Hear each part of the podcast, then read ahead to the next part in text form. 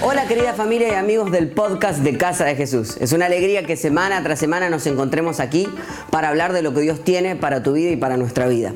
Tengo algo súper importante que contarte, así que no adelantes este audio, ya se viene la prédica de esta semana, pero quiero que escuches esto. Constantemente recibimos cantidad de mensajes de personas de todo el mundo que sienten a Casa de Jesús como su iglesia y su casa, y tal vez tú seas uno de estos. Me pregunto si quisieras tomarte este tiempo para pasar de ser un simple consumidor y transformarte en un contribuidor de nuestra casa. Nuestra iglesia tiene la costumbre de comenzar el año estableciendo los sueños que tenemos y desafiándonos a dar aún más de lo requerido. Este año la serie se llama Corremos para ganar y estoy seguro que va a desafiar tu fe. La enseñanza que vas a escuchar ahora mismo tiene que ver con esto. Y quiero preguntarte si quisieras participar de este sueño haciendo una ofrenda única o bien sumándote a nuestro proyecto de más 10 con una membresía de 10 dólares por mes. Te invito a que ya mismo entres a casadejesús.com y hagas clic en el link que dice Corremos para ganar. Casa de Jesús tiene una visión muy grande. Estamos en nuestros mejores tiempos y tú eres parte de esta visión. Tu ciudad necesita cristianos que no jueguen a ser iglesia, sino que sean la iglesia, que den su vida por Cristo, que corran para ganar. Ganar es que el mundo escuche el mensaje de amor y gracia que cambió tu vida.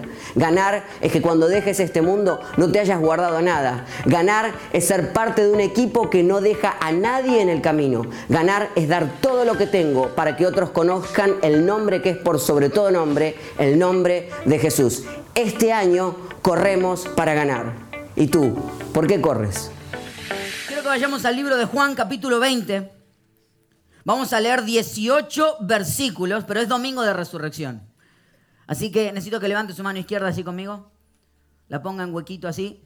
Esa es su antena para prestar atención durante los 18 versículos. No, no se me distraiga. El primer día de la semana, muy de mañana, cuando todavía estaba oscuro, María Magdalena, ¿quién? Fue al sepulcro y vio que habían quitado la piedra que cubría la entrada.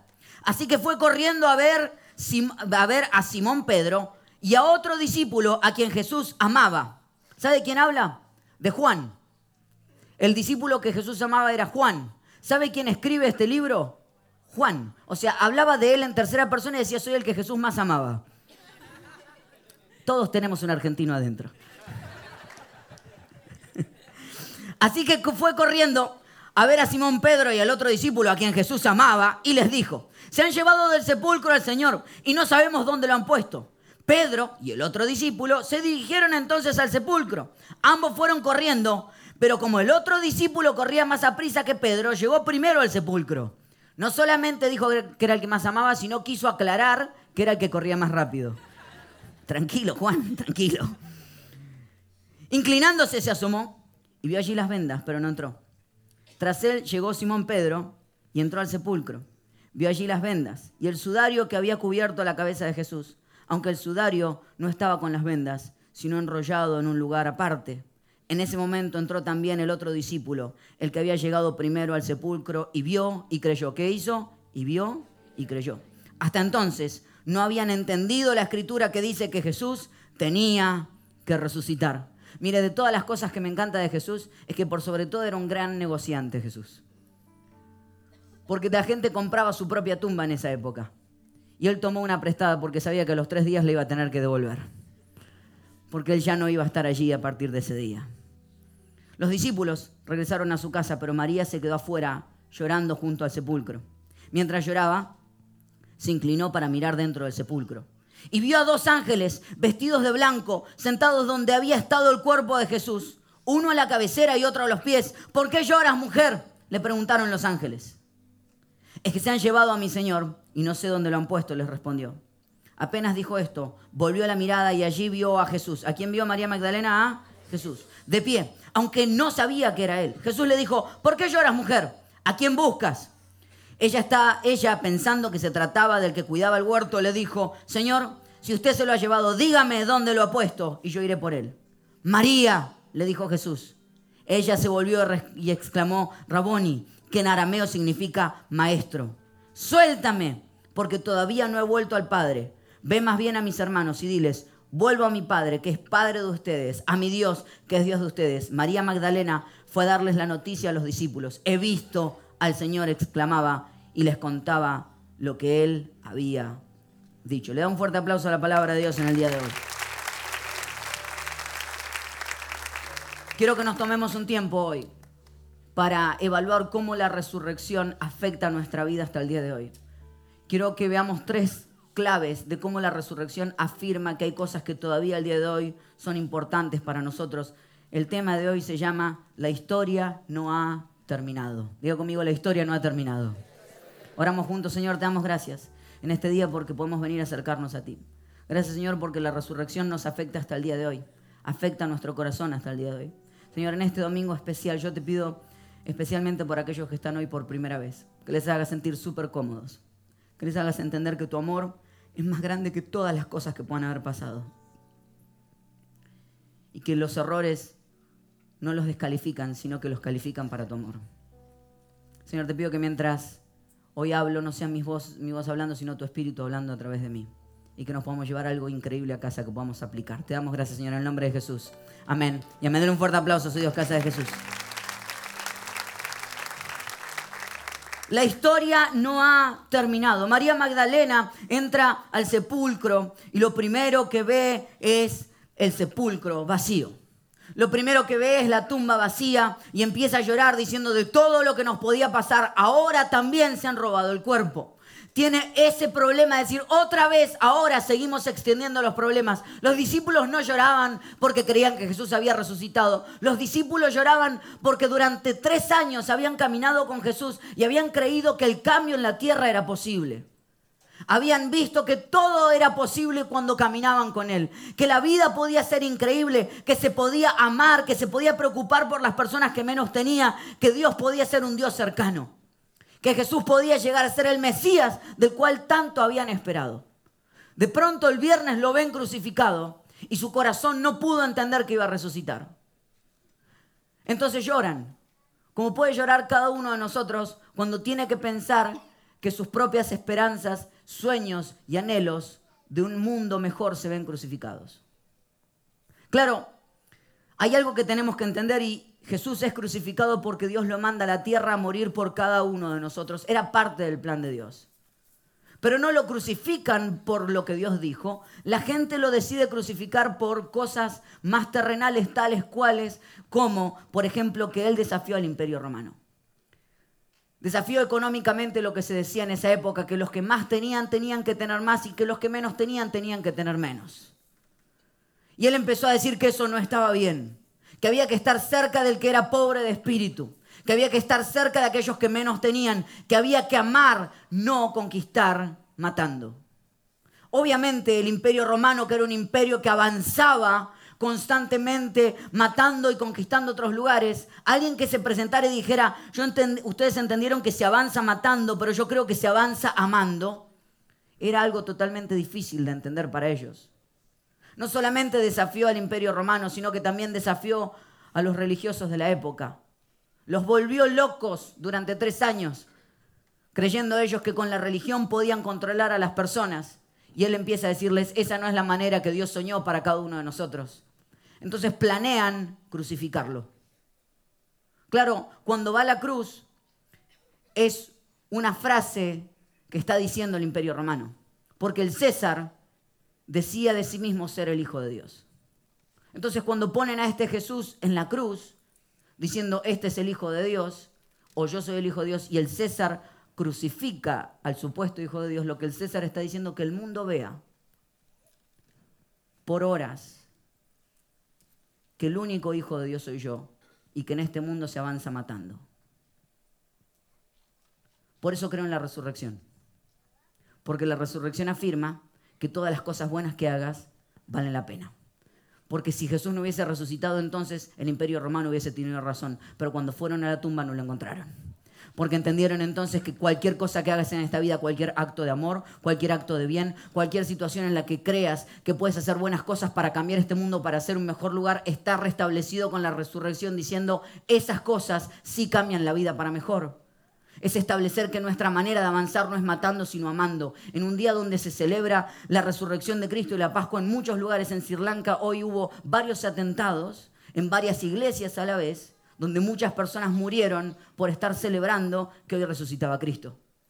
Entonces cuando somos atacados en situaciones así, la pregunta es, ¿cuál es nuestra respuesta? ¿Salir a matar o salir a amar? Nuestra respuesta siempre va a ser salir a amar.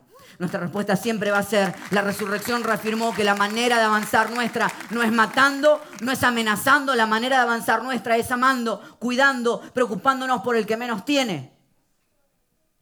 Por eso creo en la resurrección, porque significa entonces que hoy es un nuevo día y hoy vale la pena que estés vivo que es una buena oportunidad. La resurrección reafirma que cuando quieres hacer las cosas bien, que cuando quieres amar a las personas, que cuando en tu trabajo no estás decidido a explotar a alguien, sino que estás decidido a amar a alguien y dar aún más allá de lo esperado, la resurrección reafirma que lo que estás haciendo está bien.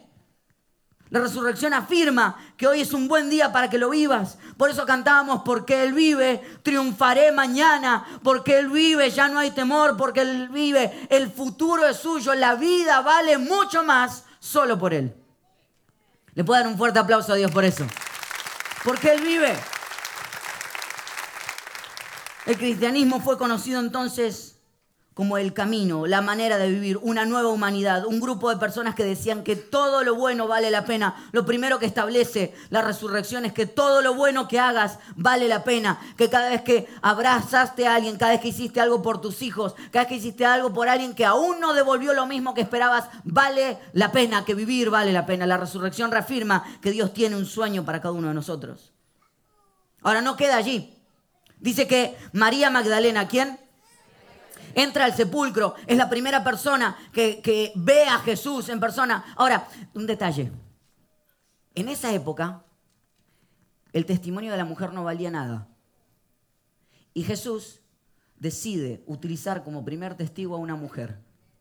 ¿Te das cuenta que desde la resurrección ya Jesús estaba cambiando las cosas y estaba aún valorando a las mujeres desde el comienzo? Estaba diciendo, tú importas para mí, tú eres la persona que yo quiero utilizar para llevar el mensaje hacia otros lugares.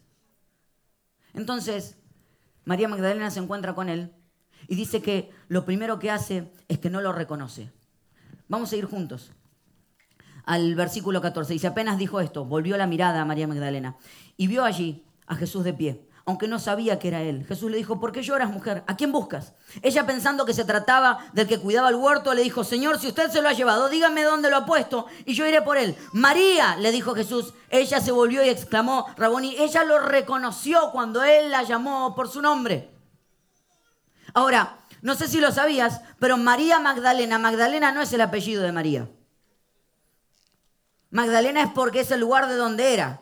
Entonces, es como decir Ezequiel el argentino o tal el colombiano. Lo que estaba haciendo decir de este lugar era María. Entonces, María era conocida decir María Magdalena por ser de dónde era. O la otra manera de conocerlo, que la Biblia la presenta así, María Magdalena, la cual Jesús la liberó de siete demonios. No tengo tiempo de entrar en esto, pero para, que te una idea, siete demonios es mucho. Quédate con eso.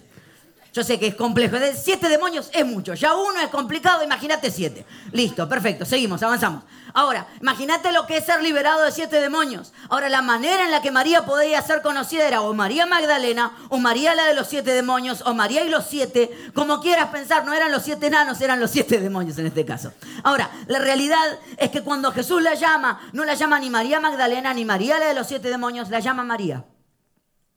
La llama por su nombre. La llama por quien ella es, por quien Jesús dice que ella es. No la llama por su pasado, sino la llama por el futuro que Él quiere establecer en el corazón de ella. El otro día hablaba con unos amigos que están poniéndole, están embarazados. Ah, ella está embarazada, él no está embarazado. Pero bueno, no importa, usted lo entiende. Están esperando un bebé, perfecto. Y están buscando el nombre, entonces me empezaron a decir los nombres que le quieren poner y yo soy muy malo con mis caras para disimular cuando el nombre no me gusta. Así que empezaron a decirme nombre y yo estaba, uh.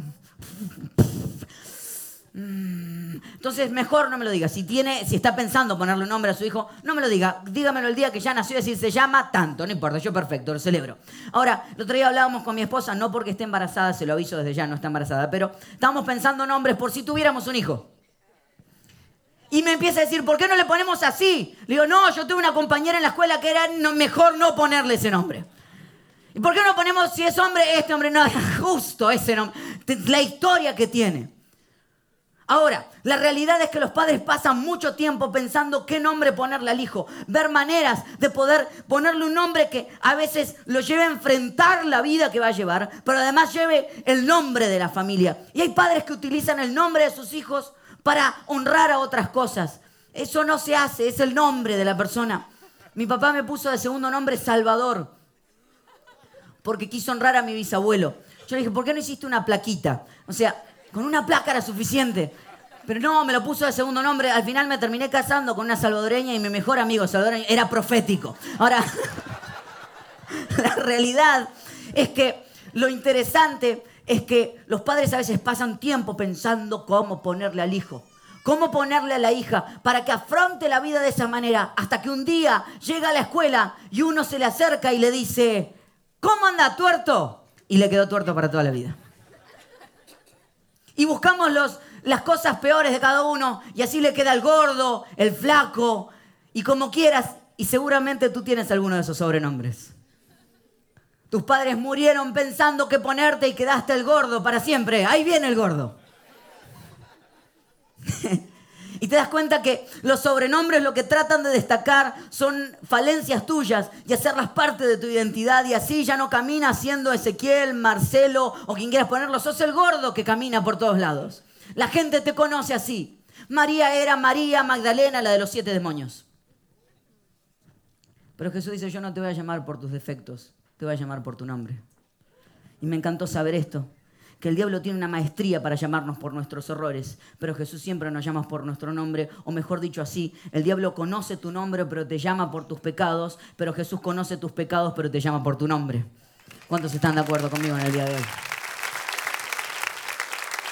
La resurrección viene a afirmar que Él te llama por el nombre, que Él viene a renombrar tu vida, a darle un nuevo sentido. La resurrección hace exactamente eso. Lo que la resurrección afirma es que Dios cree en ti, no que tú creas solamente en Él, sino que Él cree en ti. Dios no hizo lo mismo que hizo con Noé, de borrar la humanidad y volver a empezar con Jesús. Decidió dar su vida para seguir con la humanidad. La resurrección afirma que todo lo que hagas en esta vida vale la pena, que Dios cree en ti, en cada acto de amor y bondad que, que, lleves cada día que estés en este lugar, cada acto creativo que avances en tu cabeza y que ames a otros, eso vale la pena hacerlo, Dios cree en ti. De hecho, una de las especialidades de Jesús fue cambiarle el sentido a las cosas y eso me encantó. ¿Cuántos de ustedes aquí hoy tienen colgado, ya sea en un aro, en una cadenita, una cruz? Levánteme la mano, por favor. ¿Saben ustedes lo que tienen colgado? Tienen colgado un sistema de tortura romano, en el cual la gente moría. Usted tiene un sistema, usted tiene colgado algo en el cual mataban a las personas. Usted es como que tuviera colgado una silla eléctrica llevado al día de hoy. Ahora, si yo le preguntara a muchos de ustedes esto, me dirían, no, pastor, lo que tengo colgado es un símbolo de amor, de esperanza, de fe, de nuevos comienzos porque la cruz era todo lo contrario hasta que Jesús pasó por ella. Cuando Jesús pasó por la cruz y resucitó, le dio todo un nuevo sentido a la cruz. Por eso es que hoy la puedes utilizar y decir, este es el símbolo de amor más grande alguna vez antes conocido. Ya no es un símbolo de muerte, es un símbolo de vida. Ya no es un símbolo de final, es un símbolo de nuevos comienzos. ¿Cuántos están de acuerdo conmigo y le dan un fuerte aplauso a su Dios? Hoy es una nueva oportunidad. Jesús puede renombrar las situaciones que estás viviendo. Jesús puede renombrar aquellas cosas que está viendo cuando Jesús, la resurrección le cambia el sentido a todo. La resurrección le cambia el sentido a todo lo que tienes en tus manos. La resurrección le cambia el sentido a todo lo que has vivido. La resurrección le da sentido a tu vida y a tus días. Lo que hace es eso, porque lo que quiero establecer es que Dios cree en ti. No solamente establecer lo que decíamos que todo lo bueno vale la pena, sino que Dios cree en ti. Y por último, que me encanta esto, quiero invitar a que me acompañe la banda. El versículo 17 dice, suéltame, porque todavía no he vuelto al Padre. Ve más bien a mis hermanos y diles, vuelvo a mi Padre, que es Padre de ustedes, a mi Dios, que es Dios de ustedes. Quiero darle contexto. Jesús volvía de la muerte, había resucitado, habían paseado durante tres años y habían intentado cambiar la historia del mundo. Y Jesús vuelve. Es como cuando vas a recibir a un familiar que hace mucho tiempo que no ves y lo estás esperando en el aeropuerto. Vuelve. Y María lo que dice es, quiero correr a abrazarlo. Y María corre a abrazarlo y Jesús le dice, suéltame. es ofensivo. Es decir, hay otras versiones que dicen, descolgate de mí. A mí me sorprendió. Claro, María lo que quería era volver a lo mismo que ya habían vivido antes. María decía, otra vez nos vamos a juntar con los amigos, llamemos al grupo, que pongan la carne al asador, se vienen otra vez los grandes tiempos con Jesús. Y Jesús dice, yo ya no vine para eso, eso ya pasó.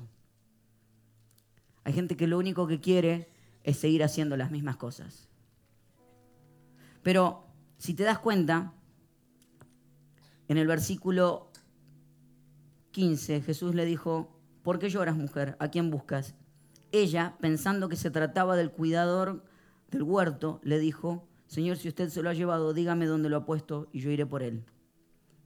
Dice que lo confundió con el que cuidaba el huerto. ¿Con quién? Con el que cuidaba el huerto. O sea, un jardinero. ¿Fue un error?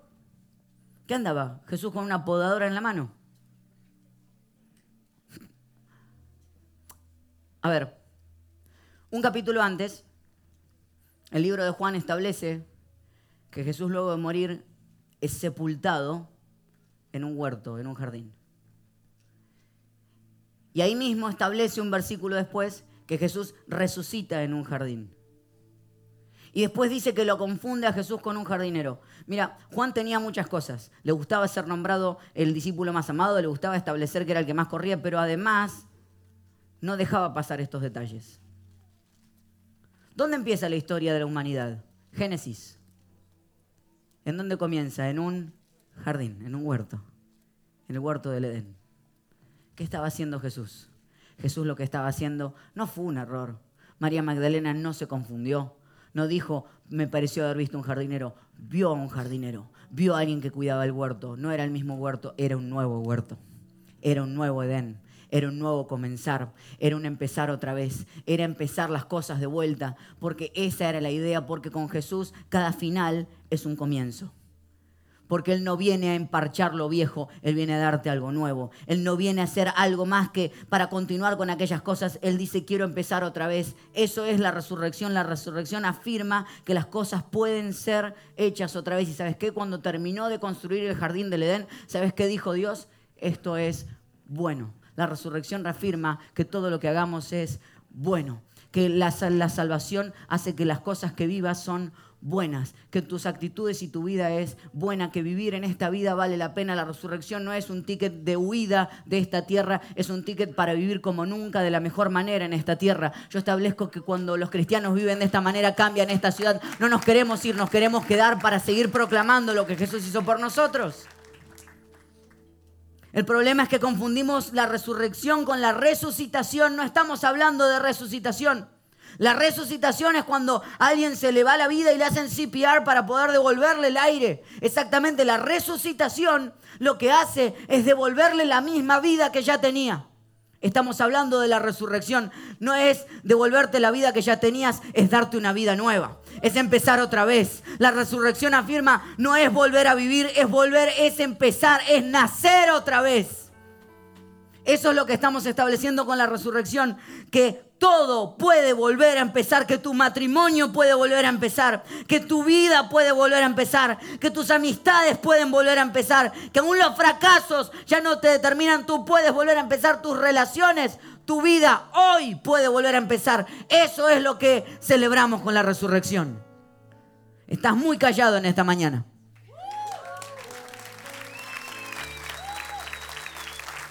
Si le vas a dar un aplauso, dáselo bien fuerte. Jesús resucitó, establece que puedes volver a empezar, que los errores no te determinan ya. Ponete de pie, dale un fuerte aplauso a tu Dios. Eso es lo que establecemos en el día de hoy, que siempre tenemos oportunidad de volver a empezar en todo lo que hacemos. Por eso María no lo reconoce. María no lo reconoce porque ella fue a buscar el mismo de antes y él ya no era el mismo de antes. Ah, no, pastor, pero no era el mismo, pero tenía las cicatrices. Claro que tenía las cicatrices. Alguna vez hablando con, con mi hermano comentábamos de un nenito que había pasado por una cirugía horrible en la cual casi muere y la cirugía lo salvó. Y le quedó una cicatriz de punta a punta en su cabeza. Y él me dijo, me da lástima porque siento que durante muchos años va a tener vergüenza y aún en la escuela se le van a reír y él va a tener que ocultar esa cicatriz. Y me quedé pensando y dije, ¿sabes qué? La verdad es que no. Porque las cicatrices no se esconden. Y si no, preguntarle a alguien que tenga una buena cicatriz. En general, la persona cuando pasa por una buena operación te dice, ¿viste la cicatriz? Te hace... ¿Por qué nos gusta mostrar las cicatrices? Porque las cicatrices demuestran que lo que sea que haya pasado no te mató y estás vivo. La cicatriz determina que aunque te hayan herido, sigues aquí vivo. Las cicatrices demuestran que el mal no tiene la última palabra sobre tu vida. La cicatriz demuestra que Dios ha hecho algo y que lo puede volver a hacer en donde sea que estés, en lo que sea que estés viviendo. Las cicatrices demuestran que Él lo hizo antes y que lo hará otra vez. Por eso Jesús llevaba sus cicatrices. Las cicatrices no eran lo que le habían hecho, las cicatrices eran lo que él le había hecho a la muerte. La cicatriz demostraba que la muerte no terminó con él, sino que él terminó con la muerte y que porque él vive, nosotros viviremos. Que porque él vive, nosotros viviremos. Que porque él vive, nosotros podemos vivir hoy. Las cicatrices en tu vida van a demostrar que lo que sea que haya pasado ya no te determina lo que puedas hacer en tu futuro.